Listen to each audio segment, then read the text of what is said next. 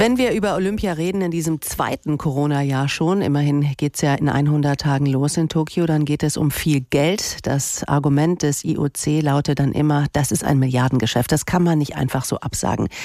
Was dann oft genug durchrutscht, ist, was es eigentlich für die Athletinnen und Athleten bedeutet. Die trainieren ja jahrelang, haben oft nur diese einzige Chance und dann verpufft vielleicht ihr Traum.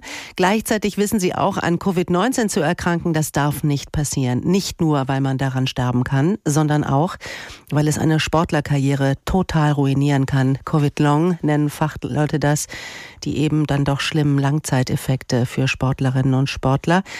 Ich habe mit Carla Borger gesprochen. Sie ist Beachvolleyballerin. Sie hat ihr Ticket für Tokio schon sicher gelöst, trainiert seit gestern in Cancun in Mexiko. Da habe ich sie erwischt und sie gefragt, was überwiegt denn gerade bei Ihnen die Vorfreude aufs Turnier oder doch die Angst vor Corona? Ich habe natürlich gemischte Gefühle gehabt, anfangs hierher zu fliegen. Also da bin ich äh, ehrlich, eben auch weil man gesehen hat, dass alle Sportevents bis jetzt nicht so funktioniert haben, wie man gedacht hätte. Aber ähm, ja, ich, ich freue mich wieder zu spielen. So, ich weiß, wenn Olympia wirklich so stattfinden sollte, so dann brauchen wir die Spielpraxis. Und hier in Mexiko selber sind die Bedingungen sehr ähnlich wie in Tokio dann eben auch sehr warm und sehr sehr feucht. Und ich, ich freue mich im Endeffekt dann, dass es losgeht und wir endlich wieder mal einen Wettkampf haben.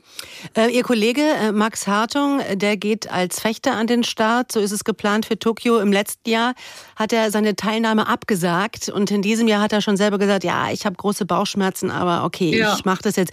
Wie sieht es bei Ihnen aus? Haben Sie schon mal darüber nachgedacht, nicht nach Tokio zu fahren? Ich bin ja nicht alleine auf dem Feld. So, ich habe ja auch noch eine Partnerin an meiner Seite und äh, Max äh, startet ja auch eben im Team. Das heißt, er hat ja auch noch Kollegen sitzen. Das heißt, äh, seine Absage würde ja eben auch dann auch bedeuten, dass seine Teamkollegen eben nicht bei Olympia teilnehmen können. Deshalb steckt man da schon so ein bisschen im Dilemma. Aber es gab schon Phasen, wo ich dachte, dass das ist Wahnsinn, dass das so stattfindet.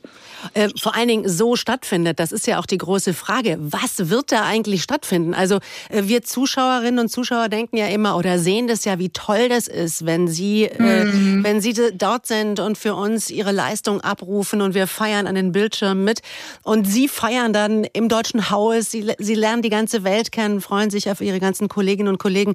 Aber das wird ja alles so nicht sein in Tokio. Macht das überhaupt Spaß?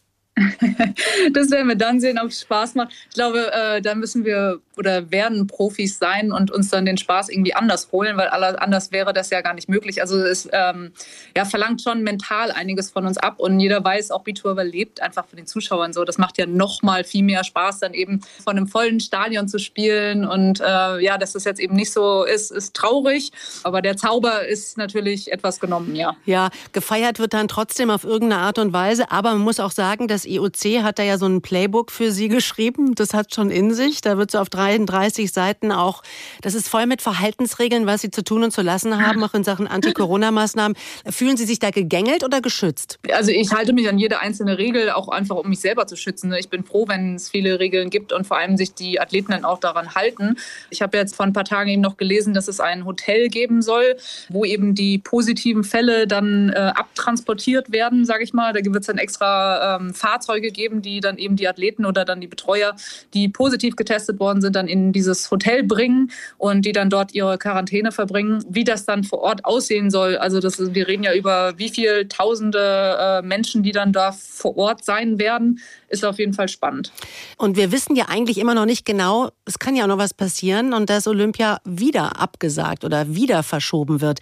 Was würde das jetzt für Sie bedeuten, aus sportlicher Sicht, aber auch für Sie als Athletin, als, als junge Frau, als Mensch, die daraufhin trainiert hat, wenn jetzt Olympia tatsächlich abgesagt wird? Ich will es mir nicht vorstellen. Also ich dränge das auch weg und ähm, man ist ja als Athlet so ein bisschen darauf gedrillt, dass man eben immer eine Lösung findet für alles, was äh, irgendwie passiert.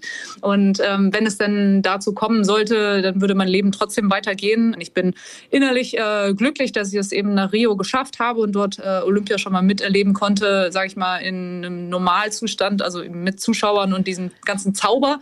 Ähm, ich bin, wäre natürlich unendlich traurig, auch für die Athleten, die eben noch nicht bei Olympia waren und für die das dann vielleicht die letzte Chance wäre.